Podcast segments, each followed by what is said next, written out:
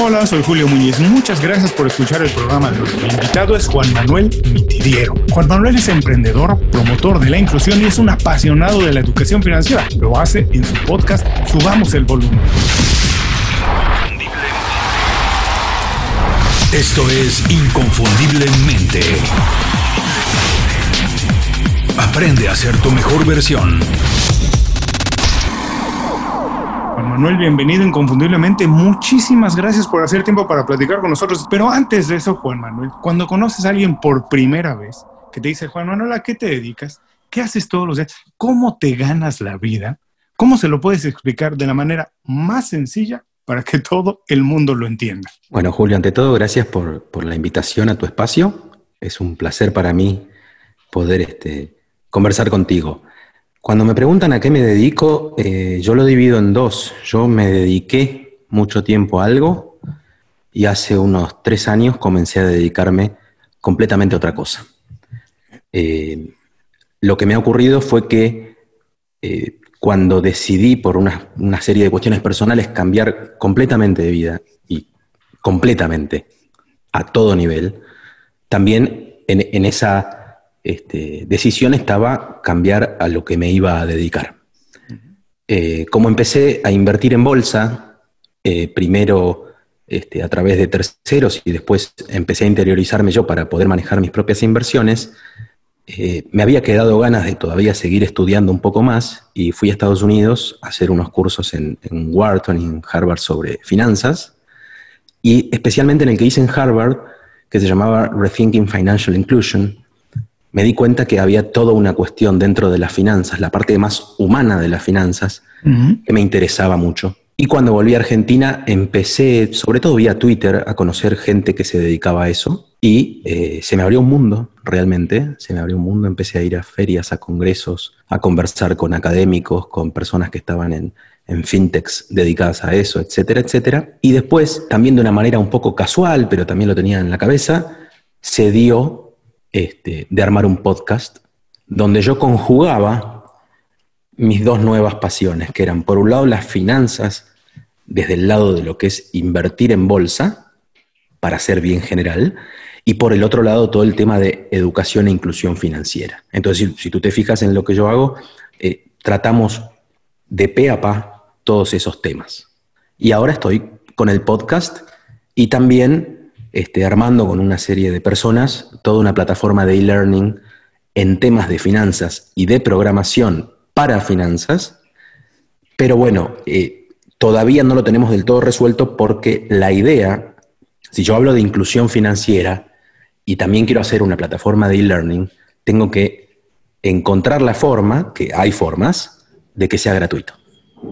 Por eso nos estamos de que sea gratuito esos cursos y por eso nos estamos tardando un poco más en, lanzarlos. Bueno, vamos a ir más adelante a esto y sobre todo esta parte que me interesa mucho que dijiste, la parte más humana de las finanzas, que generalmente tenemos la idea, la noción de que las finanzas son muy frías y que no tiene nada que ver con lo humano, pero quiero que vayamos más adelante a esto. Pero antes de eso, Juan Manuel, platícame un poco rápido, de manera muy rápida, ¿cómo fue que decidiste cambiar de profesión? A mí me gustan mucho esas historias porque yo lo he hecho varias veces. Sigo descubriendo cosas que me siguen gustando y que quiero intentarlas. Pues se me hace muy feo, desde mi punto de vista, para mí, en mi caso, vivir toda una vida haciendo lo mismo. Por X, Y o Z razón, hay muchas cosas que me gustan y me gusta intentarlas. Y yo creo que además es muy válido. Recientemente leí un libro que eh, haremos la reseña más adelante en Inconfundiblemente. A lo mejor lo conoces, se llama Amplitud de Michael Epstein y que habla de esta capacidad de hacer muchas cosas y cómo los profesionales que han hecho muchas cosas se hacen mucho más exitosos, más productivos, viven de manera más plena. Y él lo hace mucho comparando a los atletas. Los atletas que destacan en una disciplina generalmente practicaron muchas antes, hasta descubrir la que realmente les gusta y utilizan la experiencia de todas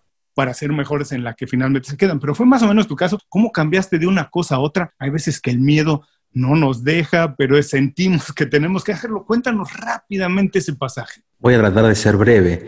Yo soy licenciado en comercialización, ustedes le dicen marketing.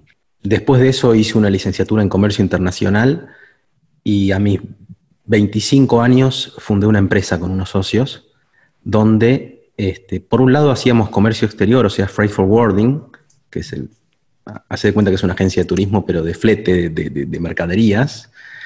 Y después terminamos armando una empresa que estaba relacionada de, este, agarrábamos contenedores marítimos usados y los transformábamos en oficinas, en vestuarios, comedores, casas, etcétera, etcétera. Esa empresa fue creciendo muchísimo con todo lo que tiene emprender en Argentina, ¿no? Con tanta volatilidad a nivel política, económica, etcétera.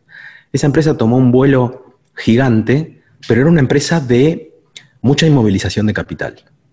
Este, de arrancar con un esquema de tercerizar toda nuestra producción, la fuimos haciendo propia, terminamos teniendo una fábrica, 100 eh, empleados, eh, muchísimos negocios este, con distintos rubros y de vuelta, y no eh, solo por ser realista, ¿no? Digo, Argentina en el medio, con todas sus este, crisis cíclicas. Eh, en un momento yo ya eh, a mis 32 fui padre por primera vez de Renata y a mis 35 de Lorenzo, de mi segundo y, último hijo. Y justo era, eh, terminaba estaba terminando y empezando el, terminando el mandato de Cristina y, el, y empezando Mauricio Macri como presidente, y ya la empresa estaba en un momento donde el tamaño hacía que cualquier vicisitud en la economía este, nos pegáramos fuerte, tanto para ganar como para perder. Y la estaba pasando realmente mal. Yo me dedicaba a la administración y las finanzas de la empresa y la estaba pasando muy mal. Mm. No, no nos íbamos a fundir, ni mucho menos, pero la pasaba muy mal. ¿Y qué pasa? En tu vida personal la gente te dice, uy, qué bueno, tú tienes una empresa y te va muy bien y ganas mucho dinero y emprendes y te palmean en la espalda el domingo en el almuerzo familiar, pero la realidad es que llega un momento, y, a mucha gente le pasa, donde ya no tiene mucho sentido eso, de decir, bueno, yo tengo un buen patrimonio, gané mucho dinero, pero también cuando pierdo, pierdo mucho, arriesgo mucho, etcétera, etcétera hasta que llegué a un momento donde realmente no me sentía para nada feliz. Todo lo contrario. Este, tenía mi auto, mi casa, mis vacaciones este, en el exterior cada vez que quisiera, etcétera, etcétera, pero no era feliz. Y en ese momento llegué a un punto donde este, todo me explotó en la cara. Pero, y esto es la primera vez que lo voy a contar en, hmm. en público, todo me explotó en la cara. Mi, mi pareja, mi economía, mi relación con el trabajo. Yo trabajaba muchísimas horas. Mi fábrica estaba a 300 kilómetros de mi casa y yo los hacía todos los días. Y, este, y era profundamente infeliz. Profundamente infeliz. Entonces me tomé como una licencia, me separé de mi mujer, de la madre de mis hijos, y estuve un año viviendo con mi mamá sin querer ver a nadie. Y había algo adentro mío que me hacía muy infeliz.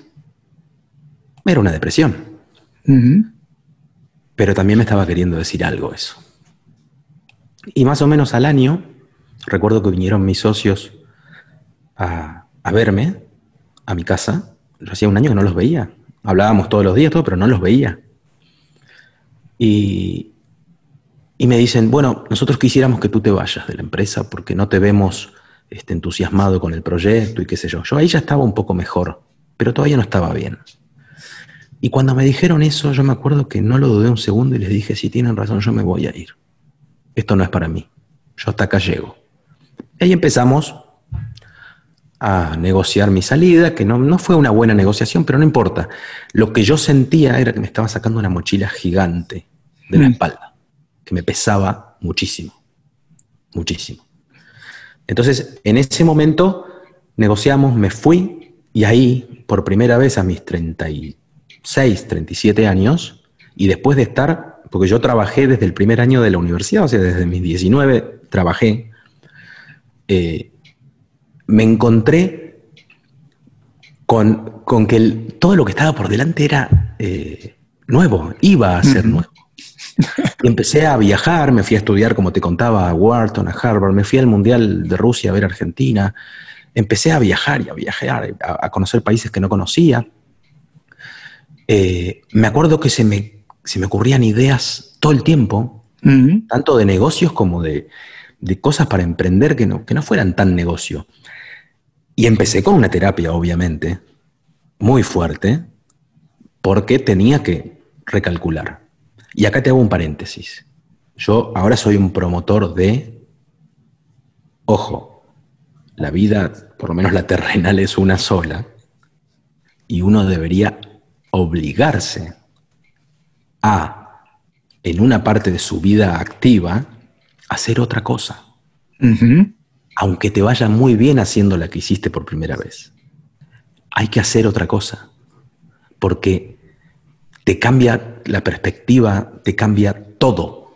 Todo, absolutamente todo. Yo, por ejemplo, hoy tengo mucho menos dinero pero yo ya no tengo horarios, no tengo empleados en este caso, tengo un montón de ventajas. Yo, por ejemplo, a mis hijos los veía como cualquier padre a la antigua, ¿no? A la noche cenando, a, la mañana los llevaba al colegio y me iba a trabajar.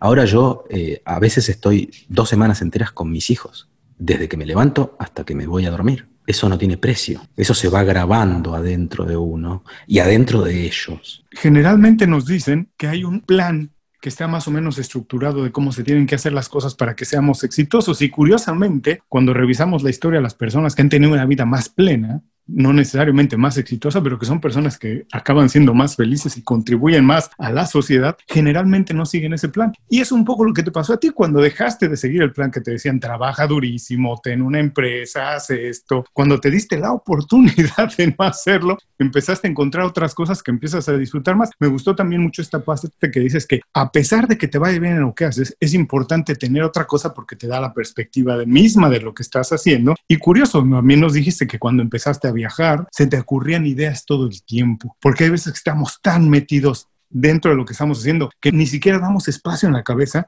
para que las ideas nuevas crezcan, para tener nuevas perspectivas de la cosa, de la vida, perdón. Y es sabido, está comprobado, que las ideas crecen cuando les damos espacio, cuando dejamos espacio en la cabeza, tiempo para la reflexión, para pensar. La verdad quiero agradecerte mucho por compartirnos esto por primera vez, como dices, nunca lo habías compartido, te agradezco la confianza y además me abre pie a platicar esto que también nos habías dicho al principio, que te interesa mucho la parte más humana de las finanzas, que es algo de lo que encontraste en esta búsqueda. Y es curioso, te decía al principio, las finanzas siempre nos dicen que son frías, que hay que ser muy calculador, que hay que separarse emocionalmente de ellas, eh, que no nos involucremos para ser exitosos. Pero curiosamente también, nunca se nos enseña finanzas. Nunca. No importa, a nadie se les enseña finanzas. ¿Por qué es importante para todo el mundo tener por lo menos algo de educación financiera, Juan Manuel? ¿Por qué es importante? Y nadie la tiene. Bueno, yo eh, primero te voy a decir por qué eh, elegí esto.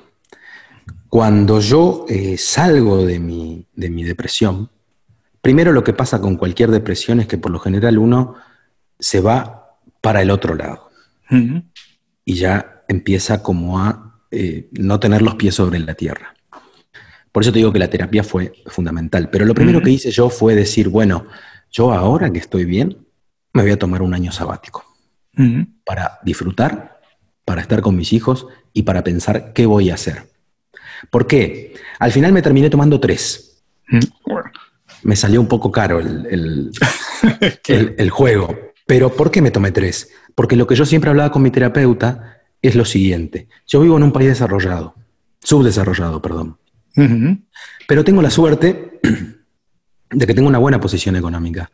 O sea, eh, he progresado, he podido progresar. Este, mi, familia viene de un origen bastante humilde, que fueron progresando. Mi papá es un empresario muy exitoso que me pudo dar junto con mi madre una muy buena educación y yo aproveché esa oportunidad y la pude multiplicar. Y no te, no te hablo de dinero, sino de, intelectualidad, de, conocimientos, etc. Y oportunidades. Y oportunidades totalmente, muchas oportunidades. Entonces, ¿qué me terminó pasando? Que cuando yo toco fondo y salgo y digo, bueno, voy a cambiar de vida y qué sé yo, lo primero que dije fue, bueno, y lo charlé muchísimo con mi, con mi terapeuta y él eh, por momentos hasta se reía de mí porque me decía, bueno, te estás tomando un poco de tiempo de más para, para decidir. Pues yo le decía, lo que yo haga de ahora en más, el dinero no va a ser el norte. El norte va a ser el impacto en la sociedad. Y yo decía, bueno, yo puedo, yo vivo en una ciudad a 60 kilómetros de, de Buenos Aires. Yo decía, yo puedo ir y ayudar por ejemplo, en un comedor comunitario a, las personas de bajos ingresos y dedicar algunas horas a eso. O puedo, apoyándome en la tecnología, tratar de hacer algo que por ahí no tenga tanto impacto, pero mucho más llegada. Que toque más a más personas. Que toque a más personas, que no las toque tan fuerte, mm. pero que toque a más personas. Y en toda esa búsqueda, entre otras cosas, surgió el podcast. Y el podcast que viene a hablarnos de educación e inclusión financiera, hoy tiene este, miles y miles y miles de escuchas. Y el podcast hizo que, por ejemplo, vos me conocieras y que ahora estemos hablando. De otra manera no hubiera sido este, posible. ¿Y por qué el tema de la educación financiera? Nosotros en la cortina musical de, introducción al podcast decimos que la educación financiera genera progreso individual y colectivo. Y es exactamente así. La educación per se nos hace libres, ¿no? Si nos educamos, somos, tenemos mayor libertad para decidir qué hacer con nuestra vida.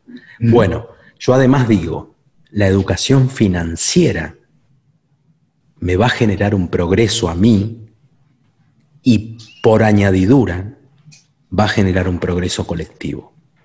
Claro. Y estoy absolutamente convencido de eso. Argentina, por ejemplo, es un país que es un deudor serial. Argentina es un gran emisor de deuda y un, y un gran eh, defolteador de deuda. ¿Y qué pasa con eso? Más allá de, terribles problemas económicos y políticos. Lo que pasa es que abajo de toda la dirigencia hay una gran masa de la población, un gran porcentaje de la población, que no entiende absolutamente nada de finanzas. Y por lo tanto permite que los que nos gobiernan se endeuden por encima de nuestras posibilidades. Y que estemos todo el tiempo con una deuda crónica, con un tipo de cambio eh, entre el volátil. Y, el dólar volátil y que siempre es devaluatorio, digamos. Y me imagino que esto que nos dices tiene que ver exactamente por eso es que no hay mucho interés de que las personas nos eduquemos financieramente. Ahora, también hay una idea preconcebida que la educación financiera es excluyente, que no es para todo el mundo, que es elitista, que no todo el mundo tiene que aprender de ella. Pero yo te quiero preguntar abiertamente, todo el mundo tiene que aprender, no importa la posición económica, todos tenemos algún ingreso, todos deberíamos de aprender a manejarlo. La educación financiera es fácil adquirirla, todo el mundo debería hacerlo. Absolutamente, todo el mundo debería hacerlo y eh, aquí hay muchas iniciativas para que la educación financiera se meta por lo menos en los colegios secundarios. Yo creo que en realidad tendría que entrar en la educación primaria, eh, pero sí, sí, todos, no importa cuánto, este, cuánto te ingrese, cuánto ahorres o cuánto gastes. Con educación financiera yo te aseguro que eh, hay progreso, hay progreso, porque, digamos, eh, yo, te doy un ejemplo en, en mí.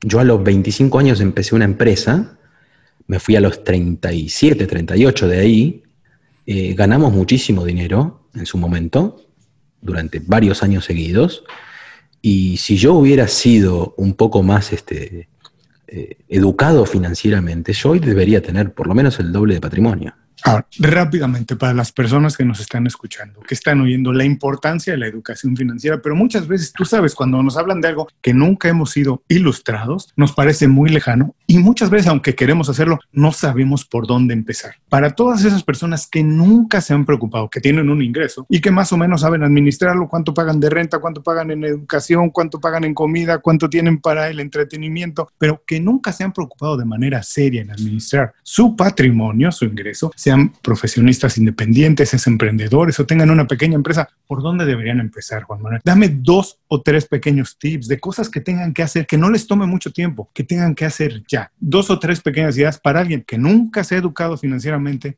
y no sabe por dónde empezar.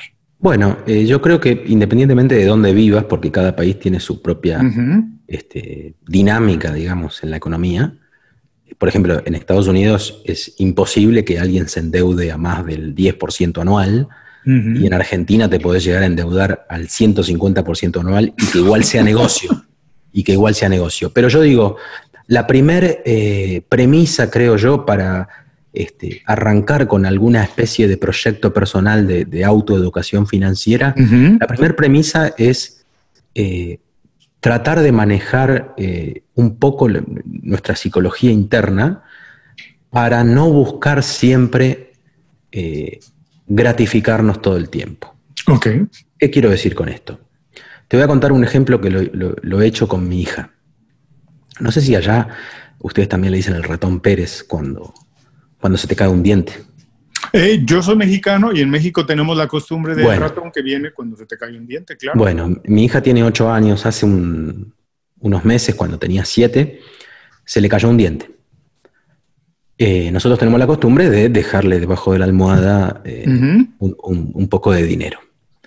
Entonces yo me acuerdo que el día que se le cae el diente a la, a la tarde-noche, eh, le digo, bueno, esta noche va a venir Ratón Pérez, qué sé yo, bla, bla.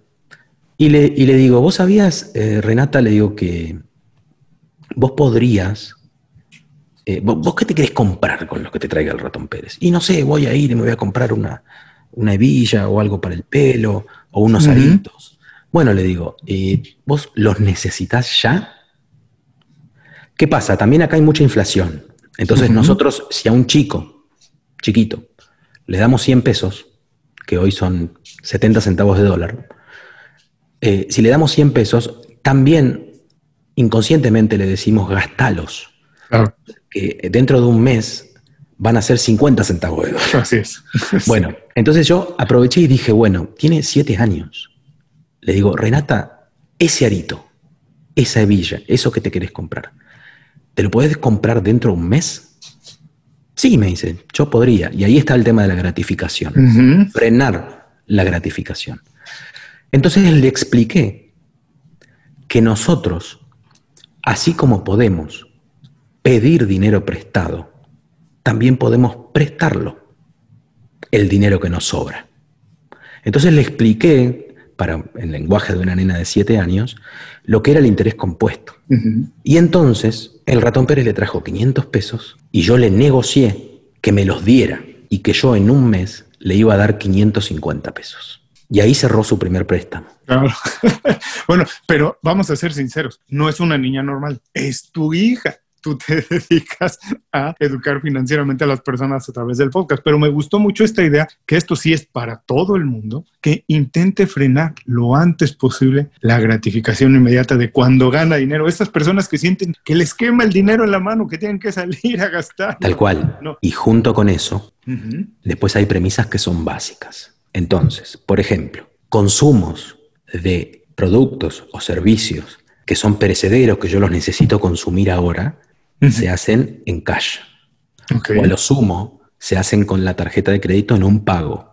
El mes próximo, cuando la tarjeta cierra, lo pago. Con esto te quiero decir, servicios para tu casa, por ejemplo, vos no podés financiar eh, las, las, expensas ah. De, tu departamento. O, tampoco deberías financiar la compra en el supermercado. Eh, un colegio de tus hijos o, ese tipo, o, la gasolina, como dicen ustedes. Porque en, países como el nuestro, uno, uno puede ir al supermercado y comprar la comida en 12 cuotas. 12 meses, claro. Una locura, una locura pagar 12 cuotas por la salchicha que me voy a comer mañana. Entonces, ahora sí, bienes durables, bienes durables, si me dan financiación, conviene. Bienes durables también nos referimos a bienes que van a aumentar su valor. Sí, o no, o no tanto que van a aumentar. Yo lo que digo es, eh, un televisor, una heladera, un lavarropas, en cuotas, sí, vale la pena vale la pena. Comida, no. Después entran otros bienes que están en el medio. En Estados Unidos es muy común, o mejor dicho, es casi imposible que alguien compre un auto en cash.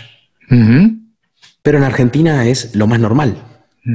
Vos tenés dos grandes grupos de gente en Argentina, los que compran el auto cash 100% o los que lo financian. Pero que está bien, o sea, los que no pueden pagarlo cash, que lo financien, está buenísimo. Ahora, depende del uso que le des al auto.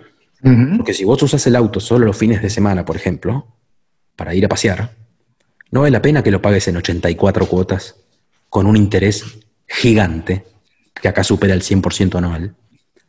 Te conviene alquilarte un auto los fines de semana, en todo caso. O en el medio tenés otro problema, Por lo general, en países como el nuestro, las personas que tienen muy poca educación financiera, pero sí tienen un excedente en sus ingresos, o sea que ahorran, por lo general, lo primero que hacen es, con, lo que, con el excedente que tienen, comprar un auto en cuotas. Y comprar un auto en cuotas a un interés enorme de algo que además, desde el mes uno, tiene muchos gastos, como ser el seguro, la patente, nosotros pagamos un impuesto que es este, bimestral aquí por tener el auto. Entonces, eso no es ahorrar, eso no es ahorrar, eso no es inteligente. Antes de que sigas adelante, quiero ir un poco más a fondo en esto, porque muchas veces las personas tienen esa idea de que si pagan algo a 12 meses o que si difieren los pagos de algo están ahorrando dinero. Incluso muchas personas piensan que cuando compran algo que dicen que está en oferta y que a lo mejor no necesitaban, están ahorrando dinero. Pero puedes ir un poco más profundo en esa idea, Juan Manuel, de que cuando pagamos algo así, no estamos ahorrando dinero, no estamos administrando bien nuestro ingreso. Totalmente, no, lo estamos administrando bien porque primero que hay, hay, ciertas, eh, ciertos productos que nosotros cuando los adquirimos también empiezan a generar gastos. Entonces, a la cuota le tengo que sumar el gasto. Claro. Y me aumenta mi costo, y me aumenta mi costo fijo. Después en países subdesarrollados como el nuestro también hay muchísimas oportunidades, pues si por ejemplo si sos sujeto de crédito y te prestan dinero, hoy te conviene tomar dinero prestado. Siempre y cuando lo vayas a utilizar para algo que, genere una renta mayor a la renta, a, lo que pagas de intereses, ¿no? Por supuesto. Solo hay que decir aquí que esto es, digamos, un consejo financiero dependiendo de la situación de cada quien. absolutamente. nadie vaya a salir ahora corriendo a decir voy a pedir dinero prestado. No, no, si no, tiene un plan o una asesoría financiera. Absolutamente. Claro, porque además, por ejemplo, en Estados Unidos, eh, la tasa de interés ante el consumo, ¿no? Es tan baja, pero tan baja, incluso las hipotecas, todo es tan bajo que, digamos, por un lado sí es negocio endeudarse, pero por otro lado hay un, hay un endeudamiento crónico de la sociedad. Nadie no debe dinero, salvo el 1% más rico, supongo. Que seguramente los ricos deben de ver mucho más que nosotros porque eh, siempre es mejor hacer negocios con dinero prestado. Pero digo... Eh, ellos tienen lo que se llama buena deuda, porque a lo mejor tienen una deuda de mil millones de dólares para construir un complejo de departamentos que se está pagando solo a partir de las hipotecas. Exactamente. Pero digo, este, sí hay que ser este, muy responsable. Todo tiene que ver con el, país donde vives, obviamente. Argentina, eh, como cualquier país subdesarrollado, es una tierra de oportunidades. O sea, en Argentina perdés el 30% o ganás el 30%. En, en, Estados Unidos, en Europa, ganás el 5% o perdés el 5%. Como todo, a mayor riesgo, este, mayor beneficio o mayor pérdida. Y, esto sirve para las inversiones y para cualquier negocio. Este, estamos en, en, tu, audiencia es Latinoamérica. Bueno, bárbaro. Eh, Argentina debe ser muy parecido a México, debe ser muy parecido a Colombia, debe ser muy parecido, te diría que a Uruguay, a Brasil, no tan parecido a Chile, que tiene una economía completamente distinta. y, por ahí, eh, hasta hace unos años era parecido a Perú. Ahora Perú está un, poco en declive, este, con algunos problemas macroeconómicos grandes. Pero, de vuelta, este, esto que te contaba y de lo que hablábamos eran las cuestiones así de, consumo, de bienes durables, de gastos y otro. Después está el mercado de capitales ya más este, desarrollado y al que todos pueden ingresar hoy en día. De una manera muy fácil porque la tecnología ha hecho un cambio gigante en esto. Antes, invertir en bolsa era todo un tema, ¿no? Porque había que abrir una cuenta en un broker. y ahora, si bien hay que abrir una cuenta en un broker, hoy la podés abrir desde tu teléfono. Hoy podés, por ejemplo, hacer inversión simulada, si no te animás todavía a poner este, tus, ahorros. Podés estar practicando semanas, meses, años con simulación, haciendo mm. de cuenta que compro y después vendo algo y esto y lo otro, y después recién largarte. Hoy hay muchísimos cursos, muchísimos videos, muchísima información muy a la mano en Internet para formarse un poco, este, si es que uno por H o por B no puede acceder a educación universitaria o, o de posgrado. Bueno, hay muchas cuestiones y además el mundo de las finanzas es tan, pero, pero tan grande que ni siquiera uno debería entrar a querer hacer de todo. Esto, es como, esto es como cualquier otra industria. Dentro de las finanzas se pueden hacer mil cosas, desde criptomonedas hasta instrumentos súper sofisticados como son los futuros, las opciones sobre futuros y qué sé yo. Bueno, en ese abanico de cosas, uno va a ir encontrando el que le guste, el con el que se sienta seguro, el que se ajuste a su, a, su aversión al riesgo, por ejemplo. Y se pueden hacer cosas muy interesantes. Uno tiene que generar ingresos pasivos, en definitiva. Ahora, antes de seguir adelante, quiero nada más hacer un pequeño resumen de lo que hemos hablado y de cuando hablábamos de la educación financiera y que todo el mundo tiene que tener un poco de noción y administrar bien su ingreso, su patrimonio. Y hablamos rápidamente de, de la manera rápida, más inmediata, frenar la gratificación inmediata siempre y hacer un, un análisis muy concienzudo con mucho cerebro de cómo se hacen los gastos, de cómo pagamos nuestros gastos, cuáles se tienen, cuáles se deberían pagar con tarjeta de crédito, cuáles deberían de diferirse a varios pagos y cuáles deben de pagarse de manera inmediata de contado. Y también nos dijiste esto es muy interesante, que todo el mundo, quien nos está escuchando, que básicamente tiene acceso a un cierto nivel y que por lo menos tiene un cierto nivel de educación, debería de informarse e intentar entrar al mercado de las inversiones. No se necesita tener las grandes bolsas de millones para empezar en las inversiones. Todo el mundo a su nivel debería de estar empezando a informarse y participar para, como tú dices, empezar a generar ingresos pasivos. Totalmente. Yo te aseguro que hoy para hablar en, dólares y, que cada uno lo pueda este, dimensionar, hoy yo podría empezar a invertir con 100 dólares. Con 100 dólares. Sí, que sería, por un lado, invertir y por otro lado, un costo muy barato para aprender. Exactamente.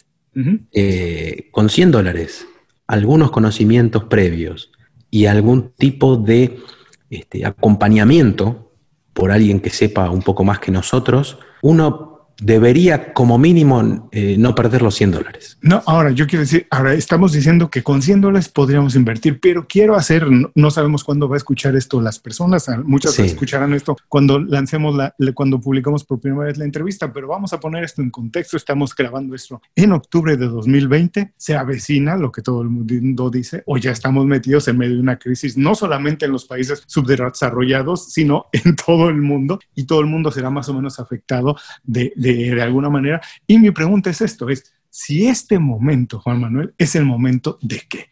De ahorrar, de invertir, ¿de qué es este momento exactamente? Del, por lo que se avecina, que realmente hay algunas especulaciones, tenemos una idea, pero ¿de qué es momento ahora? ¿De invertir, de gastar, de cuidar? ¿De qué es el momento?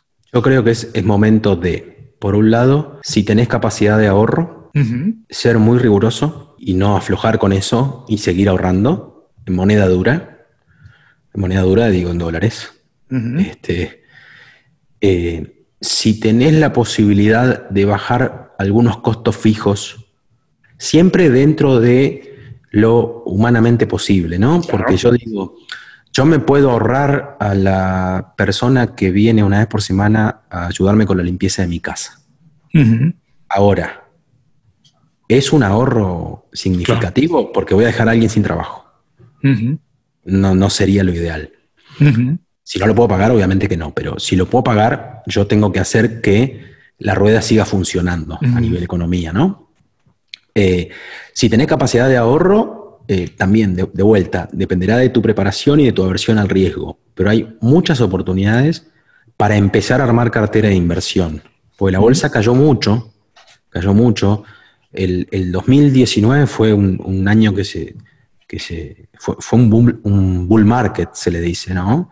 Este, ahora, eh, después, cuando nos sinceramos con el tema del coronavirus, eh, fines de febrero, principios de marzo, la bolsa cayó muchísimo, empezó a recuperar, pero a los altos, recupera y baja, recupera y baja, recupera y baja, y ahora se le va a sumar, ya se le sumó, diría que ya empezó, se viene eh, muchísima volatilidad hasta que se defina la elección entre Trump y Biden.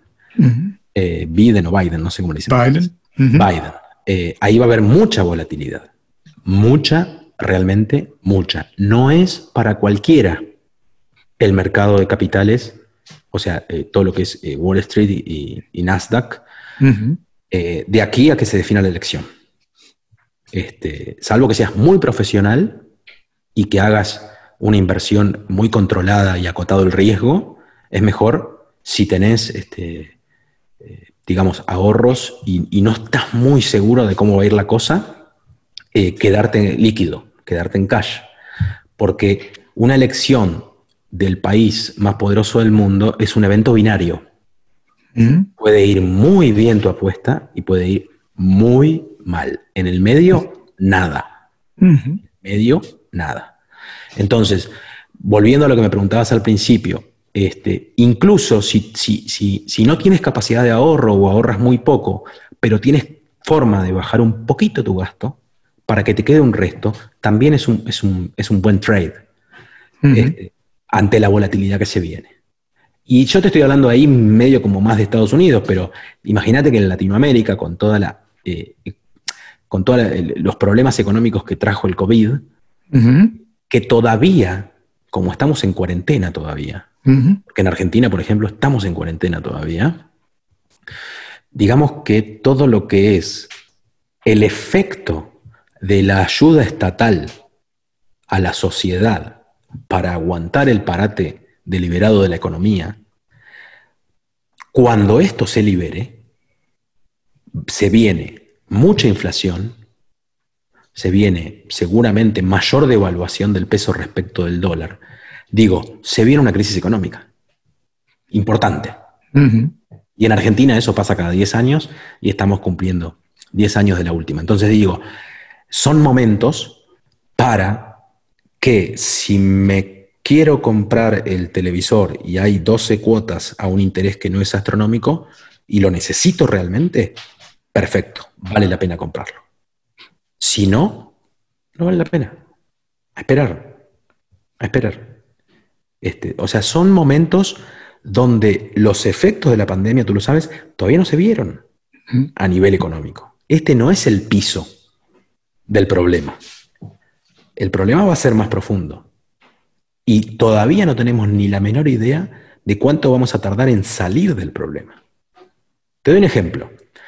En Argentina el turismo murió con la, con la pandemia. Y se dice que recién se va a recuperar en cuanto a nivel de actividad respecto del 2019 en 2024. O sea que falta, falta falta.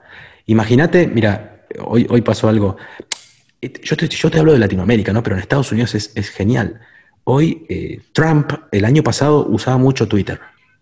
Mucha gente hacía trading basado en lo que Trump decía. Cuando estaba todo el problema con China, por ejemplo, el, el deal comercial, ¿no? Después dejó de usar un poco Twitter para eso. Y hoy volvió. El, viernes pasado se lo, llevaron al hospital después de que cerró el mercado, no sé si lo viste eso, porque fue cuando cerró Wall Street. Eh, eso fue adrede, o sea, seguramente se lo tendrían que haber llevado un rato antes y, esperaron. Y hoy, hace dos horas, escribió un tuit hablando de Nancy Pelosi.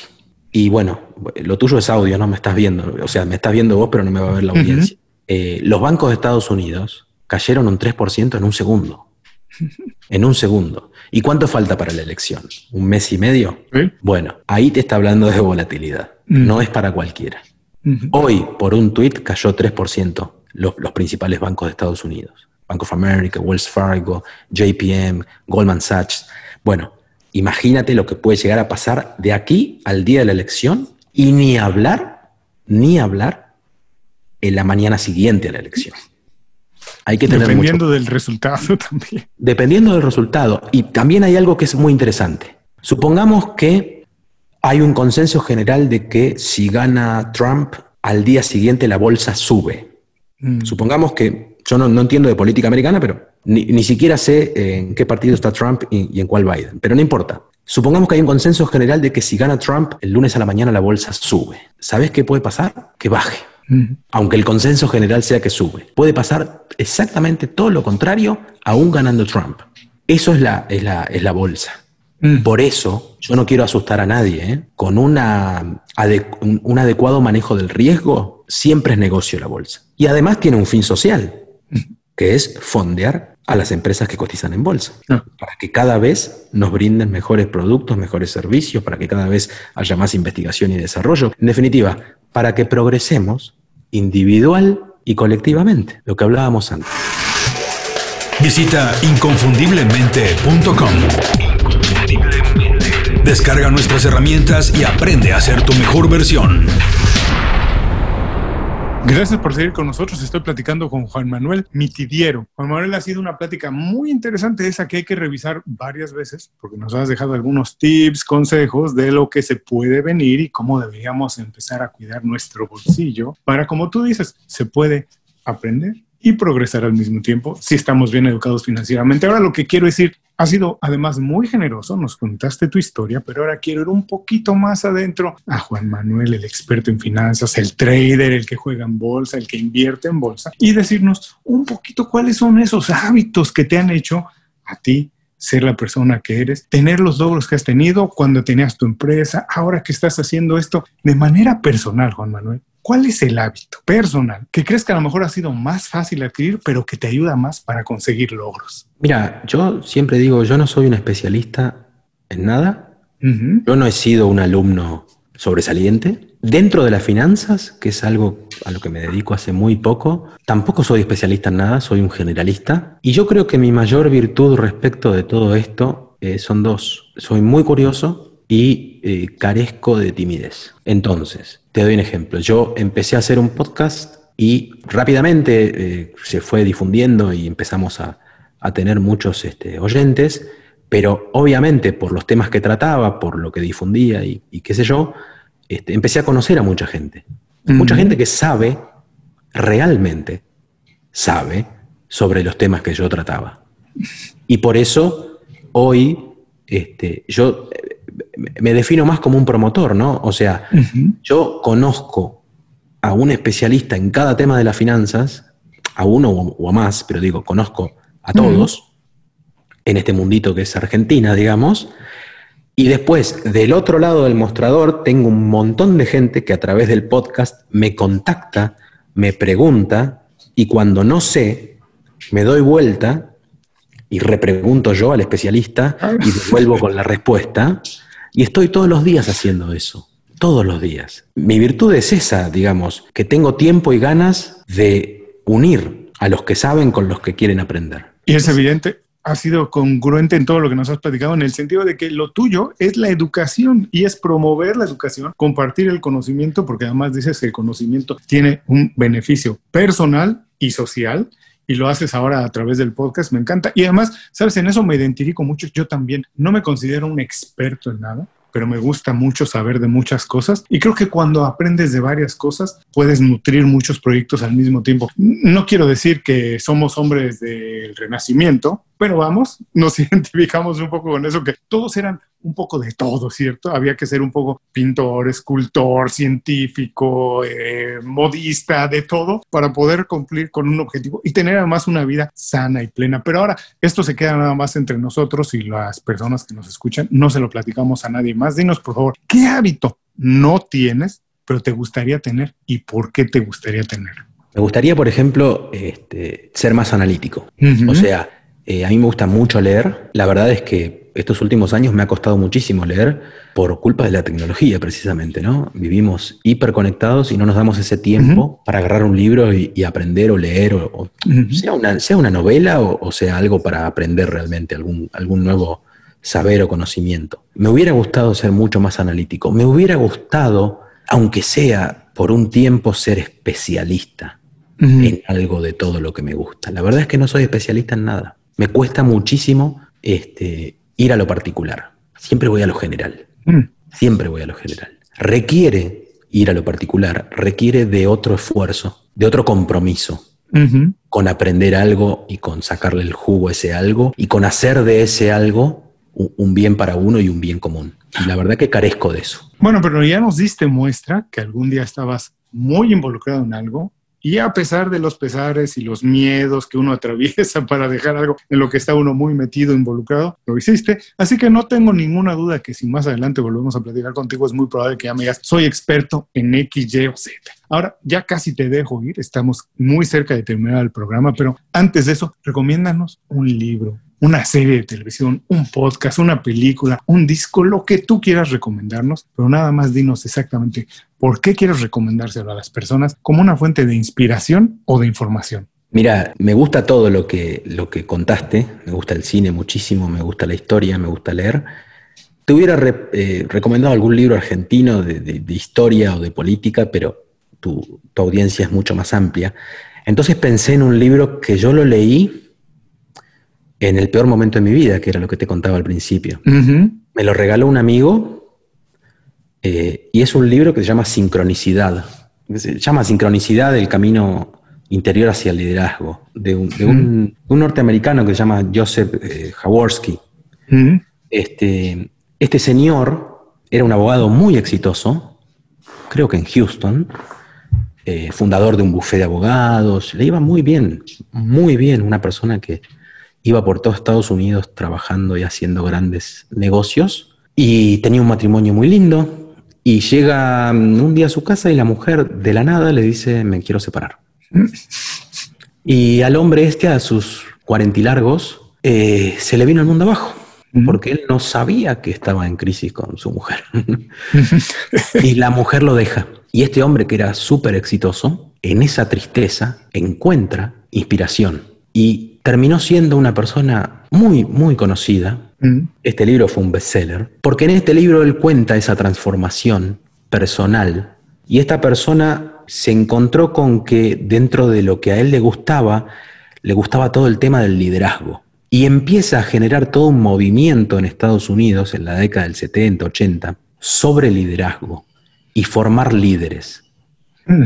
Termina reuniendo a muchísima gente muy influyente en, la sociedad estadounidense y eh, generando toda una comunidad de líderes y de formadores de líderes. Después terminó siendo directivo de la, de la Royal Dutch Shell, pero es un tipo súper conocido que cuando leí ese libro, ahí fue que dije, no, este tipo me está diciendo, Juan, soltá eso que hacías, buscate algo para hacer y arrancá otra vida. Fue eso, fue eso realmente. Yo no soy de leer libros ni de autoayuda ni de esas cuestiones pero este libro en particular me hizo ver que realmente no tenía ningún sentido insistir en seguir con la vida que hacía. No tenía ningún sentido, estaba terminado, estaba agotado ese plan. Había que cambiar, había que cambiar. Bueno, pues para todos los que nos escuchan, que no tienen oportunidad de tomar notas ahora, no se preocupen. Regresen más tarde las notas de este programa y dejaremos la liga directa a la recomendación de Juan Manuel, que además suena, ya me lo dejaste de tarea, ahora la tendré que leer yo también el fin de semana. No lo conocía, Synchronicity, sincronicidad, pero suena interesantísimo. Creo que es una lectura obligada para todos los escuchas de Inconfundiblemente. Buenísimo, buenísimo. Ahora ya, ahora sí, ya casi nos vamos. Por último, quiero, déjanos un buen consejo un consejo para que las personas se queden con él el resto del día. Y también dinos dónde podemos escuchar tu programa, dónde podemos leer lo que estás haciendo, dónde podemos saber más de tu trabajo. Eh, un consejo eh, tiene que ver un poco con lo que te contaba hace un poquito cuando me preguntabas. El tema de las finanzas, no hay forma de progresar sin ahorrar. No hay forma de progresar sin ahorrar. No todo es ya. El mm. dinero no nos tiene que quemar en las manos. Hay que ahorrar, sí o sí hay que ahorrar porque además cuando somos padres y los hijos nos ven ahorrando, ya les estamos enseñando algo fundamental para su mm. vida adulta. Y me preguntabas por lo que hago. Eh, mira, eh, el podcast se llama Subamos el Volumen y lo pueden encontrar en Spotify y en iTunes y también en subamoselvolumen.com. Y el Twitter es podcastsev, después te lo paso por escrito. Y eh, mi Twitter personal es Juan Mitidiero, todo junto este, sin comas, ni puntos, ni guiones. Ahí me pueden encontrar, ahí van a ver un poco. Yo suelo usar Twitter principalmente para difundir educación, inclusión financiera, fintechs, todo lo que esté basado en lo digital. Gracias, Juan Manuel. Muchas, muchas gracias por dedicarnos tiempo, por compartirnos tu historia, además de tus consejos, tus ideas, tus puntos de vista. Lo agradezco mucho. Te mando un abrazo muy grande hasta Buenos Aires. Espero que la próxima vez en persona ya sea aquí en Miami, sea en la Ciudad de México o allá en Buenos Aires. A todas las personas que hablo con Buenos Aires, últimamente ya tiene algún tiempo que no voy. Tengo muchísimas ganas de ir porque tengo un antojo de una Quilmes oscura que solamente encuentro en Buenos Aires. En ningún restaurante argentino en, Miami he podido encontrar y es una gran cerveza. Yo te voy a, invitar en noviembre a cenar carne argentina en, en North Miami. Eso, te espero por acá. Y si puedes, tráete las quilmes oscuras, por favor. Dale. Muchas gracias a vos. Y a todos los que nos escuchan, con esto terminamos la entrevista con Juan Manuel Mitidiero. Les recuerdo que todos sus consejos, así como los datos para encontrarlo, ponerse en contacto con él, escuchar su programa, los dejaremos en las notas de este programa. Antes de cerrar el programa, quiero pedirte dos favores.